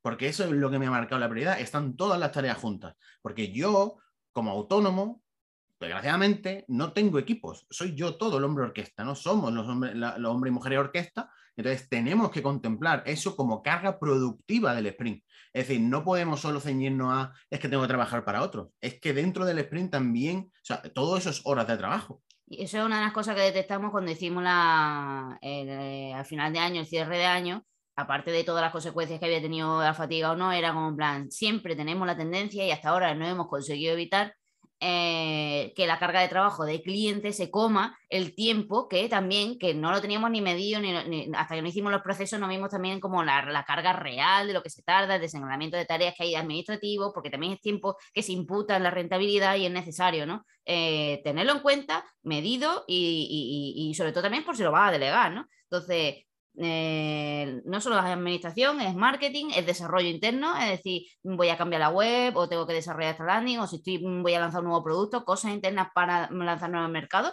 Nosotros, de hecho, tenemos en marketing, separamos también eh, los canales, ¿no? En plan de, pues si voy a desarrollar contenido para Instagram, etcétera. Ya cada uno se hace la división y la cantidad de áreas de negocio que quiera tener. Si quiere tener tres tipos de marketing, pues ten tres. Nosotros tenemos eh, I más D, administración, marketing, servicio, que es lo que hacemos por los clientes. Fíjate que servicio es solo. A ver, Y realmente, contenido. servicio normalmente es como el 60% de la carga productiva del sprint y el 40% ya lo estamos consiguiendo dejar para nosotros, para marketing, o el 70% servicio. Bueno, no lo sé, dependiendo del sprint también esto varía. Y dependiendo de, de- de ti y de mí. Exacto. También, bueno, pero no, no voy a complicar mucho la explicación, porque es que te vamos a contar aquí todo y no, o sea, la gente se va a liar. Va a decir, bueno, estamos en abriendo el sprint, ¿vale? Entonces, cuando ya está todo claro, cerramos la reunión del sprint. Hay una cosa más que se hace en el sprint planning, pero eh, tiene que ver con los puntos de historia, eso que he hablado al principio, que eso lo voy a contar al final, ¿vale? Para no liarnos. Entonces, se deja todo claro y ya podemos empezar a trabajar. Ya todo el mundo tiene una lista de tareas asignadas a él, ordenadas por prioridad, clasificadas por áreas de negocio, en la que yo empiezo por la de arriba y termino por la de abajo. Y chimpum. Luego, evidentemente, hay que evitar que le. que- porque pasan cosas todos los días, vienen urgencias, vienen pedidos, viene no sé qué, se cierra un cliente, viene un lead, ¿no? Viene un, viene un contrato potencial, hay que tener reuniones de venta, hay que eh, preparar presupuestos, hay que, si dice que sí, hay que preparar contratos, hacer un onboarding, todo eso es tiempo y ese tiempo se mete, eso no estaba planificado para el sprint. De pronto viene un tío, una persona, te rellena un formulario, acepta el presupuesto y entre reuniones, presupuesto y todo, eso son unas horas. Pues eso es tiempo del sprint. hay, que, hay que tener cuidado de no cargar el sprint y siempre dejar un poco de margen en el sprint para, para estos imprevistos, ¿no? Pues total, se hace el sprint en la primera ceremonia sexta, se trabaja, se trabaja, se trabaja y llegamos al final del sprint, que es el sprint review. Y el sprint review es, nosotros lo que hacemos es, empezamos con los números. Venga, vamos a ver. Número de tareas que ha hecho Clara, número de tareas que ha hecho yo, horas que ha hecho Clara, horas que he hecho yo. O, como tenemos en Toggle. en Toggle, vamos midiendo, mm, tenemos una equivalencia entre Toggle y, el Scrum que tenemos montado en Notion, que lo puedes montar en Notion donde quieras. Yo creo que Notion no va a dar tiempo a hablarlo, porque lo puedes montar Notion en cualquier herramienta. Notion está guay porque es una herramienta súper flexible que te permite cruzar y hacer como base de datos. Es como una mezcla entre un Word y Airtable.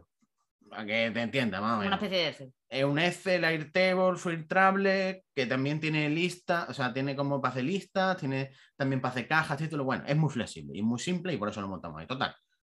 Eh, llegamos al cierre del sprint y empezamos a contar números, números, números, tiempos, Como las tal. métricas. Exacto, sacamos las métricas. Y cuando tenemos las métricas, hacemos, eh, vemos en plan cuáles son los user stories que no ha dado tiempo a hacer. Porque a veces, vamos, y realmente, generalmente pasa, y llegará el punto en que se ajuste.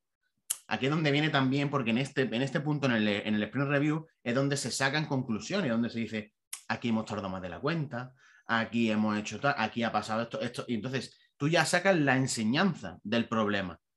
O sea, tú reportas en la reunión y dices, pues aquí, ¿por qué no hemos hecho este user story? ¿Por qué no hemos dado tiempo a hacerlo? Pues porque, mira, teníamos que tener tal cosa y no la teníamos. Vale, pues proactivamente la próxima vez que vuelva un sprint, o sea, un, un- proyecto como este, con una tarea como esta, yo me voy a adelantar a este problema y voy a proveer una solución antes de que el problema llegue. U otra cosa que también nos ha servido mucho, o al menos a mí me ha servido mucho, bueno, yo creo que a los dos, es que tú cuando planteaste el sprint y planteaste una serie de tareas, ¿no? Dices, pues yo qué sé, eh, lo típico, esta es clásica mía, eh, configurar el carrito.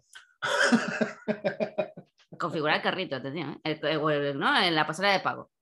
Llega no sé, no sé cuánto y ahora te dice, no, no dado", o, o porque es la primera vez que lo estaba haciendo y es como en plan, o a veces me ha pasado, ¿no? A ver, crear onboarding.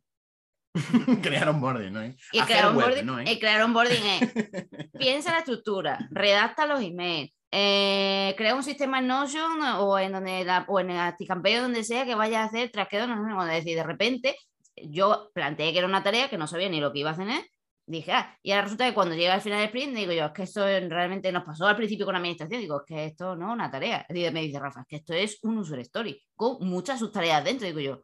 "Eh, En realidad sí, yo tengo tendencia a eh, simplificar mucho.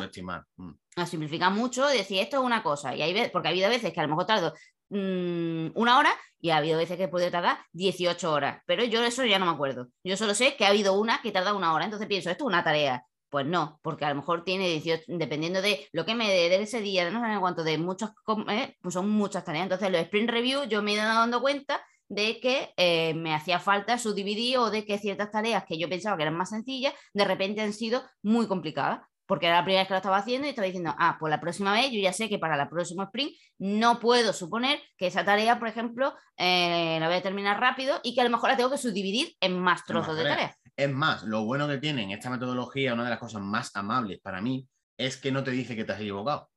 Es decir, no es un error, es como, y, esto ya es un término que quizá viene también incluso de la, de la experiencia de usuario, es decir, no es un error, es que no había una forma mejor de hacerlo. Pero gracias a que ha, habido este problema, no error, problema, ahora podemos adelantarnos a ese problema y la próxima vez vamos a intentar que ese problema no se produzca. Pero en ningún momento te estoy diciendo te has equivocado, la culpa es tuya, eres lento. a veces son problemas, a veces son sesgos o a veces son cosas que te pasan. Claro, el, sistema no hace valoraciones, el sistema solo recoge circunstancias. ¿Qué ha pasado aquí?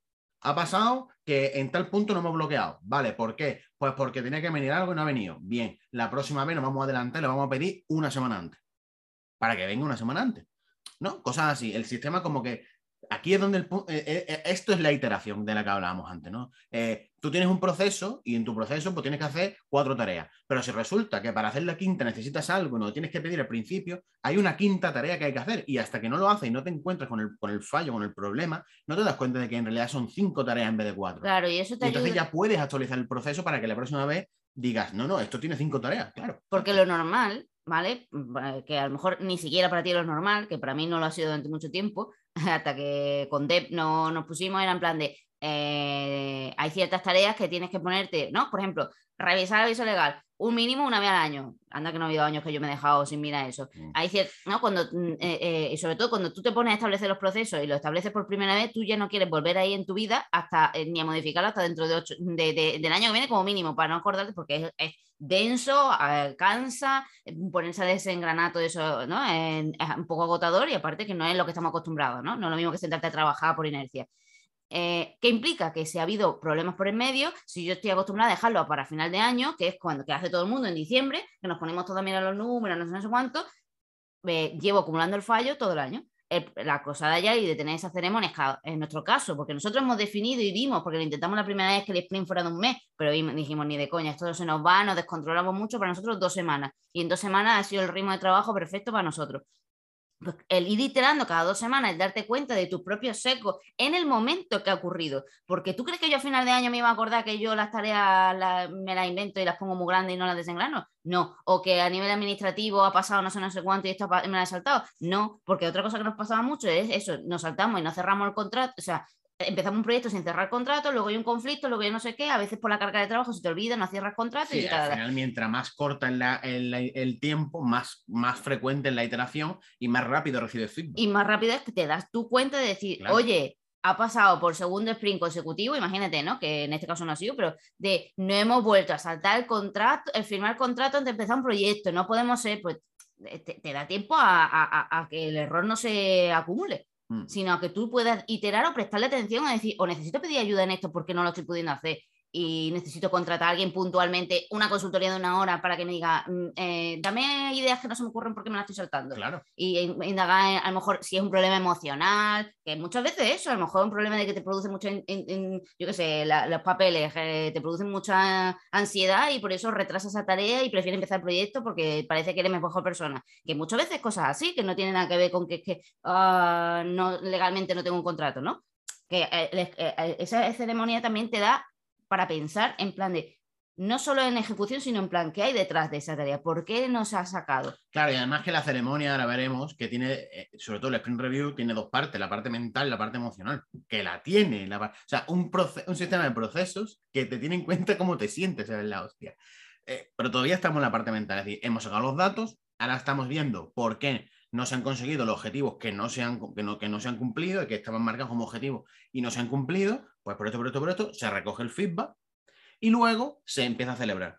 Está la celebración de los objetivos que sí que se han cumplido, que a veces no a veces son más de los propios usuarios o tareas que se hacen.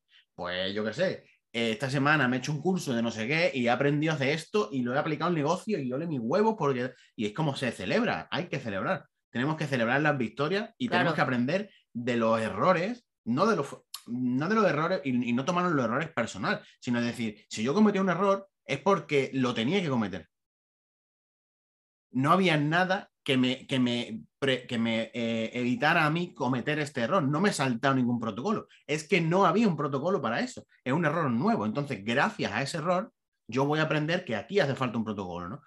esta mentalidad de, de, sacarlo de lo personal es brillante, pero es que además está la parte de celebrar las victorias, pero es que además está la retrospectiva que si alguna vez habráis, bueno, cuando investiguéis, que investigaréis seguro, sobre Scrum y Agile, veréis el, concepto de retrospectiva, que es la parte emocional.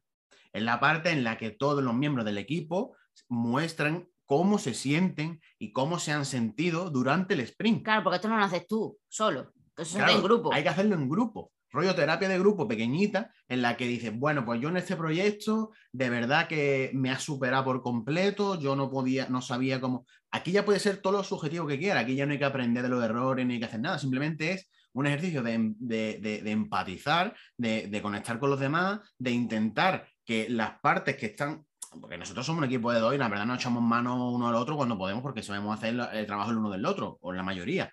Pero en equipos grandes cada uno hace lo que hace, pues si tú expresas cómo te has sentido, cómo tú a lo mejor puedes entender por qué tu compañero se está sintiendo mal, porque a veces esto pasa en... en claro, por ejemplo, en equipos que, son, que pueden tener mucha lucha. Imagínate, un, diseñador, con, un con, un programador, ¿no? En el caso de la tecnología suele ser en esto, pero en nuestro caso, en nuestro sector podría ser un SEO con un diseñador, que eso era antiguamente la guerra, o un, copy con un diseñador, que son áreas muy distintas. O un diseñador con el cliente también, porque no, el cliente forma parte del sistema, aunque no esté invitado a las reuniones. Claro, no, pero ahí está el product que se supone que es el encargado de mediar entre una parte u otra. Y si tú entiendes que esa persona, pues mira, esto me ha frustrado mucho, o esto, mira, me ha frustrado porque no sé qué, no sé qué, a nivel técnico. En negocios como nosotros pequeñitos, en los que nosotros somos product owners, directores, CEO, trabajadores y la señora de la limpieza, en, en negocios así, pues tú en la retrospectiva dices, con este cliente no me he sentido a gusto, no me siento bien. Y, ya, y, eso, esa enseñanza va directamente a la parte tuya, que es el CEO,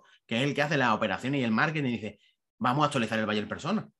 Hay que actualizar el Bayer Persona porque se ha detectado la retrospectiva que este perfil de cliente da problemas. O si has tenido un cliente súper bueno, lo contrario, es como un plan, quiero clientes como este, ¿qué tiene esta persona? Actualizo el Bayer Persona. Exacto. Es, esto, es, entonces esto, esta iteración de decir, tú puedes tener, tú puedes, mm, cuando te haces, ¿no? Nosotros hacemos marca, mandamos cuestionario de, dime tu mayor persona, dime tu cliente actual, dime tu, a dónde quieres aspirar, pero eso va a cambiar a lo mejor en tres meses.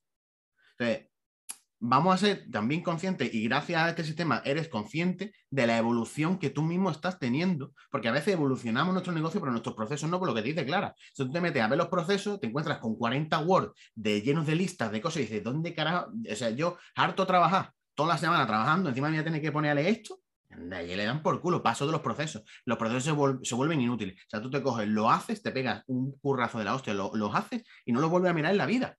Porque es que ¿quién quiere mirar eso? Por Dios. Pero si, el, pero si pero que son importantes. Pero que son claro, el problema no es que no, es que tenga o no tenga que haber proceso, tiene que haber proceso. El problema es que el proceso tiene que ser accesible y sobre todo el, el, proceso tiene que ser, tiene que estar abierto a escucha que es una de las cosas que me daban a mí más coraje, porque nosotros hemos pasado por varias mentorías de proceso, no solo por la de Dev, antes hemos estado trabajando también proceso con otra gente, y siempre era como que el proceso me decía a mí cómo tenía que hacer las cosas, y es como, perdón. O sea, aunque el proceso lo hubiera hecho yo en el pasado, mi yo del pasado diciéndome a mí lo que yo tengo que hacer, que yo sé más que mi yo del pasado, perdón. es como, es como, mi yo del pasado no puede mandar sobre mí, yo tengo que mandar sobre mí. O sea, yo utilizo lo que puedo de mi yo del pasado, pero siempre voy a ser yo mi última versión de yo, porque si no, ¿qué sentido tiene? No, no, te limita el crecimiento, ¿no? En mi eh, caso, me, eh, me, sirve mucho, sobre todo ten en cuenta que cuando, yo creo que eso pasa a mucha gente, ¿no? Pero sobre todo cuando vienes de una semana que estás muy estresada o que has tenido mucha carga de trabajo o que has tenido problemas familiares y no sé qué, o que estás con la fatiga y que estás con la y tu cuerpo no ha dado y que eh, has tenido una sensación de he trabajado muy poco, solo he podido trabajar tres horas, no he sacado, ¿no? El sprint review eh, me permite controlar eh, esa exigencia desmedida y el juez interno porque me demuestra, aunque yo no quiera, y de hecho que en el último sprint es como plan, digo, estoy viendo los datos, pero es que sigue sin, sigo sin, sigue sin calarme, ¿no?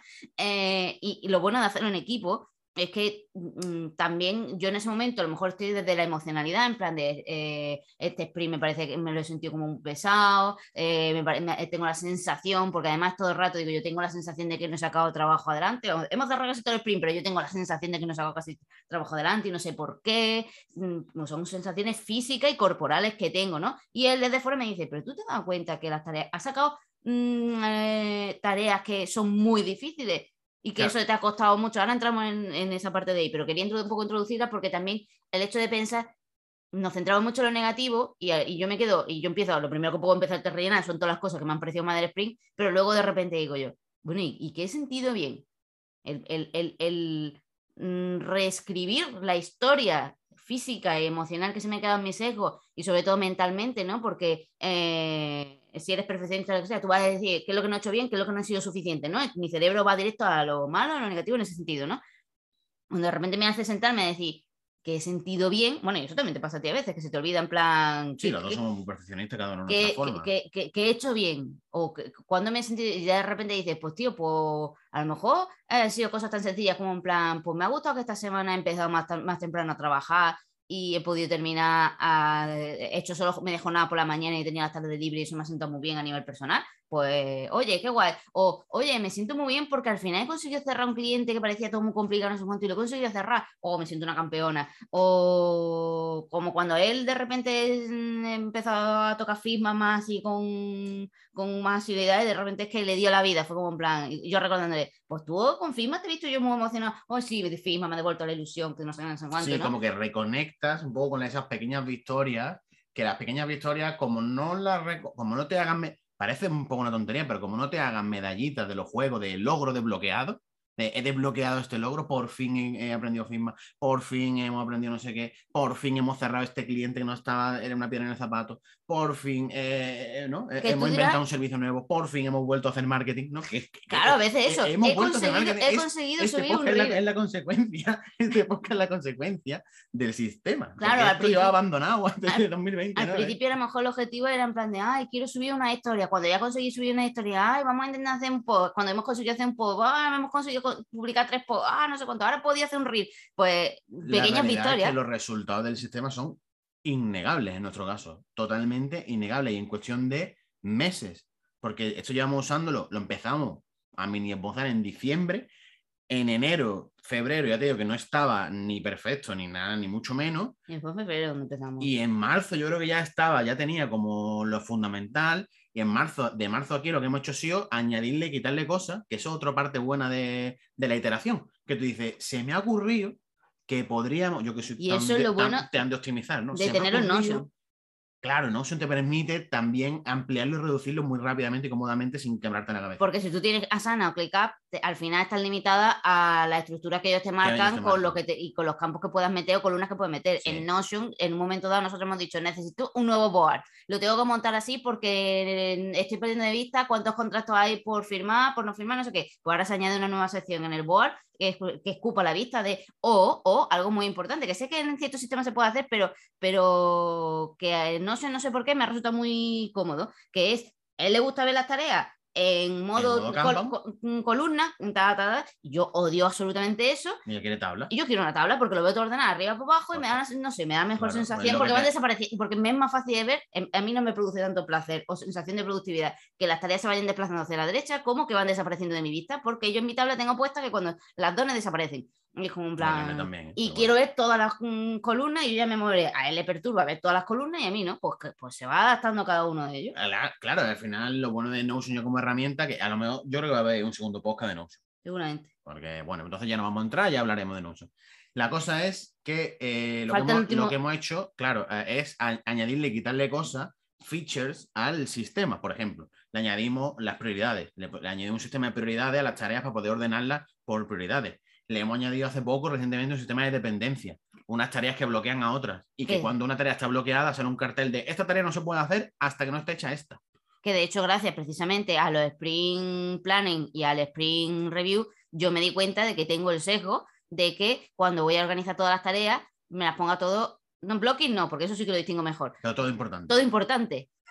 y entonces, claro, el nivel de ansiedad que se, bueno, el nivel de ansiedad inconsciente que yo genero, pero es el sesgo de decir, tío, porque de repente, y él me dice, no, se empieza poniendo todas normales. Claro, y luego ya... eliges cuál y cuáles y no más de cuatro. Y yo en plan, ajá, pues Que incluso tenemos prioridades por debajo de normal, pero nunca la usamos. Siempre estamos con urgente, no, pero eh, eh, es decir, eso a nivel físico, yo me he dado cuenta de, de- que, eh, ¿cómo no voy a tener fatiga si vivo todo el rato pensando que todo es urgente importante? Y, de hecho siempre, mm, durante muchos años me ha costado mucho distinguir entre importante y ur- urgente porque para mí en realidad a nivel físico se ha convertido todo como en lo mismo, ¿no? Entonces, eh, las ceremonias me han ayudado a decir, "Shh, un paso atrás.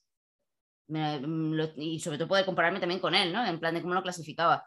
Las prioridades, eh, Las las dependencias. lo de los departamentos, para poder decir, hoy es que estoy, hemos- decidimos probar, que eso no lo habíamos hecho antes y, y en el Scrum ha sido muy sencillo hacerlo, eh, con el Agile, es decir, pues los lunes hago administración, los martes me dedico a servicios, pues, Claro, pues, en los lunes filtro y Solo quito, salen tareas de administración. quito en mi tablita, yo digo, mostrar solo departamento de administración y solo veo, pues en vez de aparecer mm, 45 tareas, pues de repente solo y veo foco, 7. Y foco ahí, foco. Entonces tú dices, tengo que terminar esto, ta, ta, ta, ta, ta, y hacia- así voy adelante. Otra mejora que a lo mejor hemos probado y no ha funcionado, pues ahora mismo no caigo en ninguna, que tuvimos que volver atrás.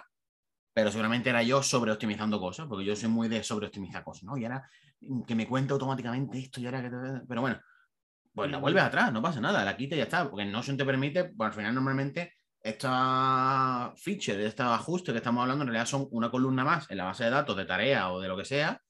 No te vale, la quitas, quitas la columna, se quita de todo sitio y chimpum, ya está. Pero, y ahora sí, y ahora sí, el feature absolutamente más valioso que hemos implementado jamás, que es aquel, y con esto cerramos el podcast, con el que arranqué yo y por el que me picó a mí la curiosidad de qué es eso de Screen Agile, son los puntos de historia. Son los puntos de valor entregado.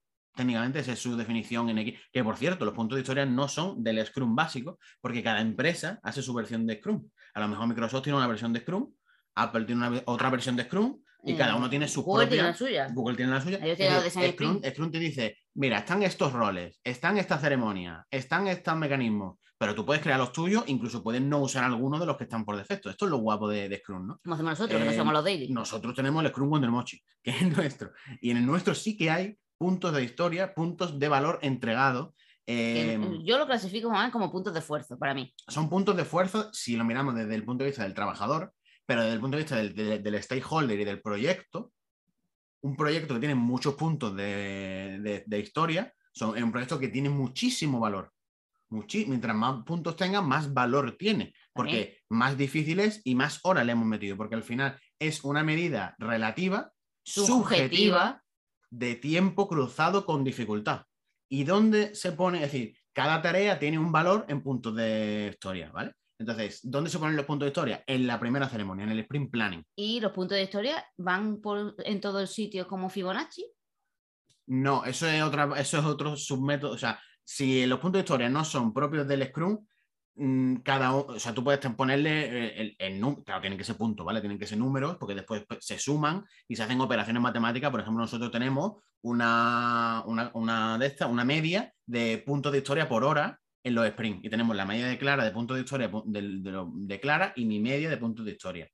Entonces tiene que ser un número. Nosotros Pero nosotros ahora- lo organizamos con la frecuencia de Fibonacci. Es decir, nosotros Uno, no- dos, uno, dos, dos, tres, tres, cinco, cinco, ocho, trece. 13, correcto. Son lo- las medidas de puntos que pueden tener. 13 es, 13 es eh, subir al monte y bajar eh, haciendo el pino, ¿sabes? Como es, eh, nada debería ser 13.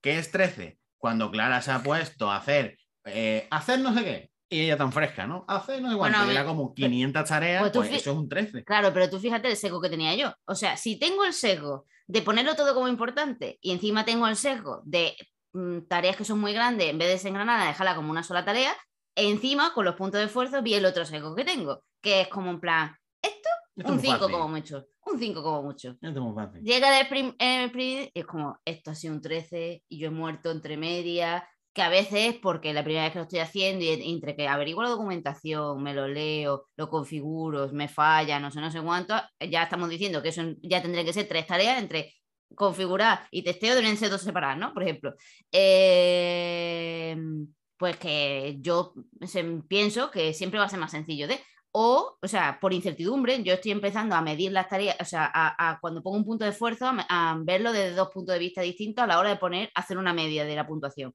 Es decir, esta tarea tiene mucho nivel de incertidumbre. ¿Por qué? Porque la incertidumbre a mí me agota. A ti a todos. A ti otra más, pero a todos. A todos nos agota, ¿no? Pero en mi caso tiene una consecuencia física muy directa que, que, afecta a la carga de trabajo que puedo sostener en un día. Entonces, ¿esto tiene una alta carga de incertidumbre que me va a agotar? porque si no, al ponerla, también puedo yo organizarme el día y decir, pues no puedo juntar dos tareas en el mismo día que se, o tenga alto nivel de incertidumbre o tiene un alto nivel de incertidumbre y otra que físicamente me desgasta, pero porque es desgastante. Como por ejemplo, eh, eh, grabar un vídeo o tener una sesión de dos horas, que estoy en vivo, en directo, que tengo estas reacciones, no sé cuánto, físicamente, no, o sea, incertidumbre no, no tiene tanta para mí, pero físicamente me, me, desgasta. Entonces yo tengo que tener, entonces yo mido en esas dos, de, es, si no, si no tiene incertidumbre, y eh, es predecible, pues a lo mejor es una tarea que eh, chunga, yo qué sé, los impuestos tener que estar, pues requiere atención y a lo mejor me desgasta. Pero si es algo que es muy mecánico, que a mí me da igual, que ta, ta, pues a lo mejor, pues, por una, aunque sea una tarea muy larga, no me desgasta tanto. Por lo tanto, no, a lo mejor no tiene que tener una, puntuación 13. A lo mejor decido, pues esto es un 8, esto es un 5. Lo bueno es que con los sprint reviews, con el, tiempo, voy aprendiendo a puntuar mejor cada vez eh, sesgo menos. Claro, porque hay una, en el sprint planning se, estima los puntos de una tarea. Es decir, yo creo que estos son cinco puntos. Pero luego cuando tú completas, cuando completamos la tarea, decimos, no, estos no eran cinco, ¿eh? estos eran ocho. Y con la misma honestidad, si algo era cinco y realmente es tres o es dos, pues ponerlo igual, es decir, en verdad ha sido más fácil lo que me esperaba y tal, no sé cuánto. Correcto. Luego lo que hacemos en el sprint, en el sprint review una de las, cuando estamos en la primera parte, la de las métricas, una de las, las métricas más importantes de todas, la que más sacamos es los puntos. ¿Cuántos puntos he hecho Clara? ¿Cuántos puntos me he hecho yo? Y aquí es donde vienen las operaciones guapísimas, que son puntos dividido número de tareas. Y eso te da una media de eh, las, la, cantidad de puntos o de, dificultad o de esfuerzo que tienen tus tareas. O puntos entre número de horas, que es el rendimiento que yo he tenido yo he tenido en rendimiento de entregar, eh, cada hora que he trabajado, he entregado estos puntos. Cada hora que he trabajado, he fabricado estos puntos de valor para el producto, para el cliente. Y aquí es donde nos dimos cuenta de que Clara hace menos tareas que yo, con menos tiempo que yo, yo hago más tareas en más tiempo, pero mis tareas generalmente, precisamente porque yo no me enfrento a tanta incertidumbre y yo solamente estoy en la operativa, en la, en la ejecución de servicios, que están machacados desde hace años, que nosotros llevamos ya cinco años en WonderMochi haciendo web. y más tiempo, y más tiempo antes haciendo web. Entonces nosotros tenemos machacadísimo todo esto. ¿Qué pasa? Que mis tareas están más que claras. Entonces yo hago pim, pum, pim, pum, pim, pues yo voy marcando cosas súper rápido y, el esfuerzo, los puntos de mis tareas son muy pocos. Yo normalmente trabajo con tareas de un punto, dos puntos, tres puntos, cinco puntos, una cosa muy rara que yo tenga, pero los tengo. A veces ocho, normalmente las tareas que son de los dos. Trece. ocho. Yo gano puntos gracias a Clara, que me, que me invita a sus tareas. Y luego Clara, pues tiene tareas que son hacer esto por primera vez, configurar esto, que es configurar tres o cuatro plataformas al mismo tiempo y que funcione. mi media va de 5, 8, 13 ella se enfrenta, digamos, en un equivalente en un, juego, en un, juego, de rol, ella iría directamente a por los jefes épicos, ella iría a las recompensas gordas. Y yo iría más por el campo matando todo tipo de bichos a, mi, a, discreción, ¿sabes? Y llamándome pequeñitas recompensas.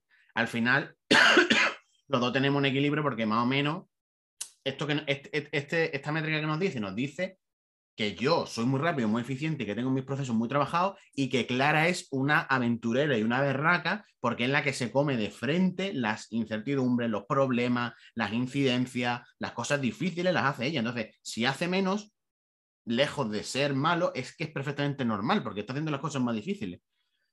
Demasiado está haciendo, ¿no? Claro, también te quita, bueno. Eso eh, le da el, rango de superheroína de Wonder Mochi, porque yo soy el que está en la sala de máquina, bien, bien, bien, pero ella es la que está arriba capeando el temporal. ¿Qué más cosas nos dice esta métrica? O a mí me han enseñado esta métrica. Pues aparte de eso, eh, obviamente él puede sostener trabajar seis horas, por ejemplo. Yo ahora mismo estoy en el proceso de moverme entre tres, cuatro, cinco horas como mucho. Eh, eh, he aprendido a distinguir qué tareas me cansan por incertidumbre, qué tareas me cansan por tipo de esfuerzo que es eh, mi sesgo, pero sobre todo a, la hora de compararme, eh, sobre todo yo siento mucha culpabilidad cuando por, la fatiga no puedo trabajar más de tres horas diarias o ha habido un día que no he trabajado nada y el resto tengo que compensar y tal. yo me siento, o sea, como persona exigente, obviamente, y que encima es consciente que tiene un negocio y que sabe el impacto que está teniendo su enfermedad ese negocio, que no lo puede sostener eh, constantemente porque no se puede subdividir, tiene que sacar trabajo, si no se hace marketing, ¿cómo llegan clientes nuevos? ¿no? Yo me siento muy culpable con esa parte. Es como... Mm,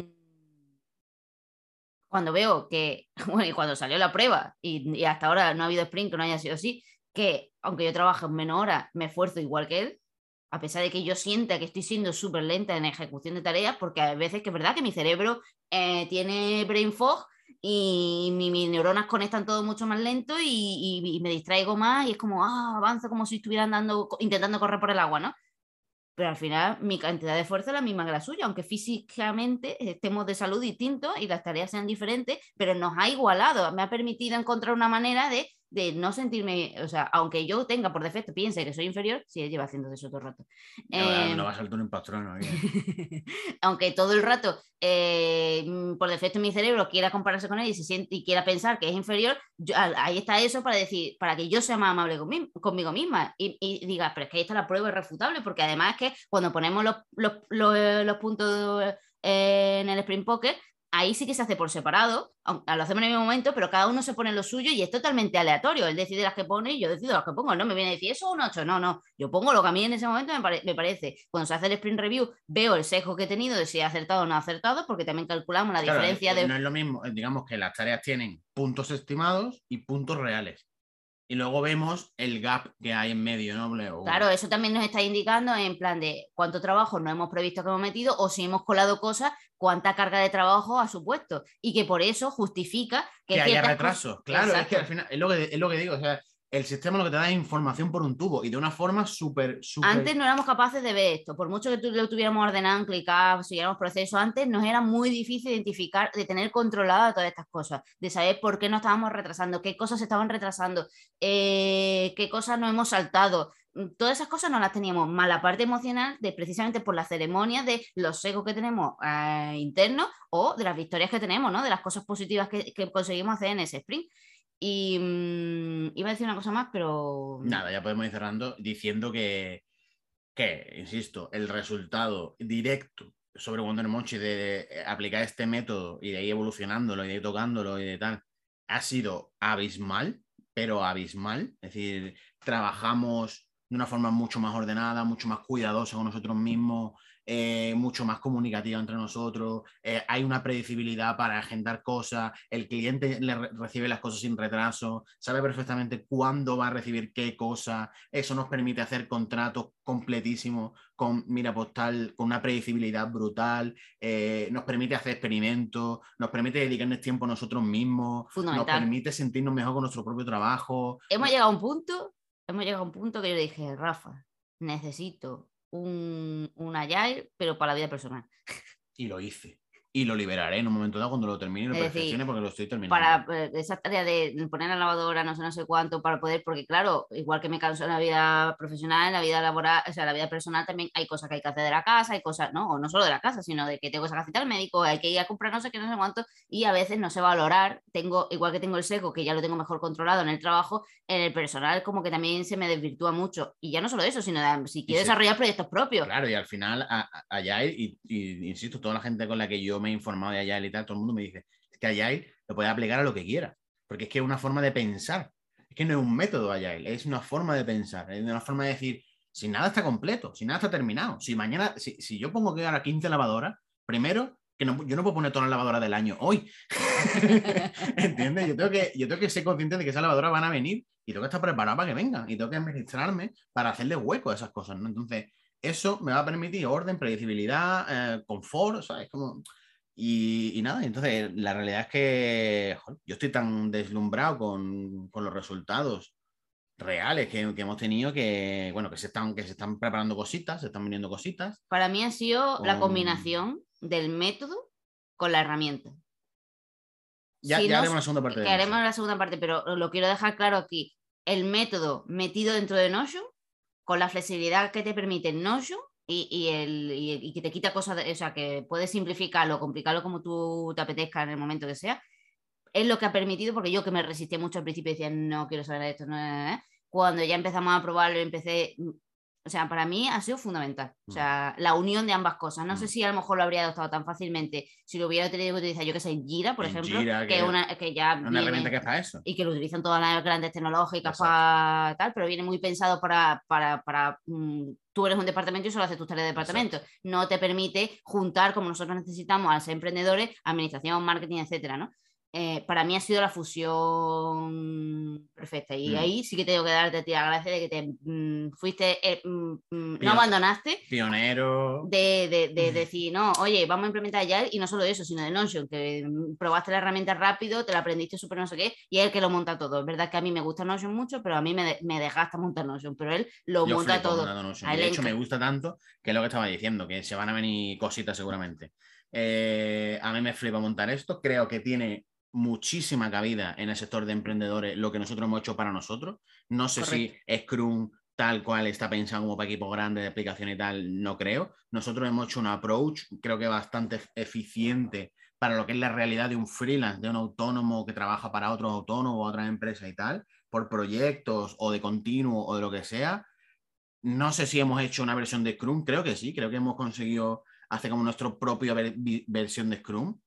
Y esto se vienen cositas, desde ya lo digo, es decir, eh, para julio se, no diré más datos porque está todo muy por definir, pero de Rodríguez y yo, justo de Rodríguez y yo, eh, haremos un combo de um, procesos con Scrum y Agile. Es decir, ella dará parte, enseñará parte de procesos, yo daré Scrum Agile, ella volverá a dar procesos con Scrum Agile y yo remataré. Entonces será un taller, ¿vale? Estamos planeando un taller eh, para que puedas hacerte un, esto mismo que hemos contado, pero una versión mínima y básica para que tú ya después la puedas ir alimentando y le puedas ir añadiendo las cosas que tú necesitas en tu negocio. Pero al margen de eso, el Clan Mochi, por fin, y gracias también a este sistema, está en desarrollo verdadero y parte de las formaciones que habrá, pequeños cursos, pequeñas historias, habrá cosas de Scrum, habrá cosas de Notion y habrá cosas de esto para emprendedores. Y luego aparte, a mí me gustaría testear también algún servicio de montaje de tablero, de coger eh, vuestros procesos, vuestros protocolos de negocio, de servicio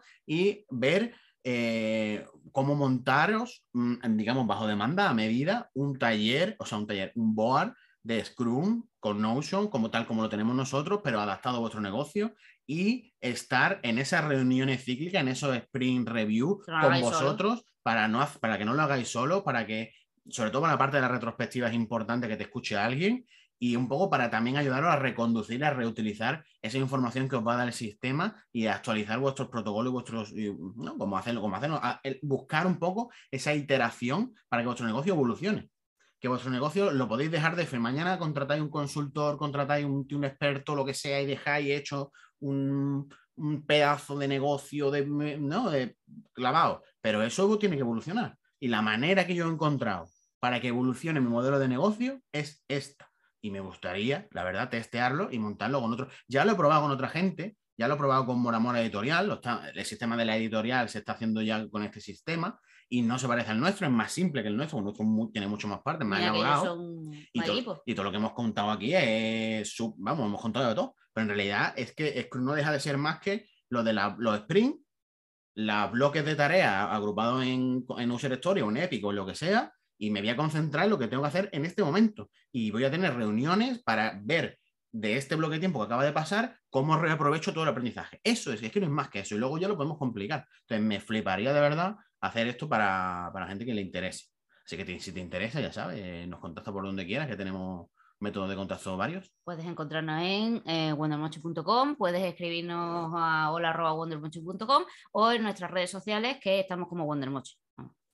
Y nada, eh, si estás en YouTube, puedes dejarnos un comentario y te contestaremos y estar atentos porque en este mes sí que lo que he dicho al principio, eh, ahora mismo es como todo como muy teórico, muy tal, tal, pero que sí que iremos compartiendo eh, concretamente cómo nosotros tenemos organizado visualmente para que veáis un poco, tal. de todas formas de vez en cuando yo en a la apertura de Spring o en los cierres comparto story diciendo pues mira, me he dado cuenta de esto, me he dado cuenta de lo otro.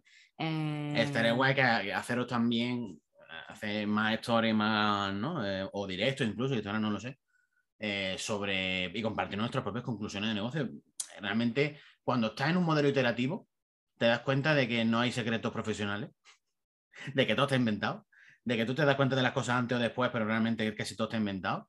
Y, y, joder, a no me, no me, molaría, de hecho, hacer participar a la gente que nos sigue de nuestros progresos, porque el, no, eh, al final estamos todos en, el mismo punto, más o menos, de freelance, ¿no? y, no podemos aprender de otros. ¿no? Podemos probar en un momento dado, hacer un sprint planning en, directo y un sprint review en directo, un, sprint, para que veáis un poco cómo lo hacemos, qué tareas eh, estamos volcando y tal. Habrá que pedir permiso ante los clientes para que estén involucrados.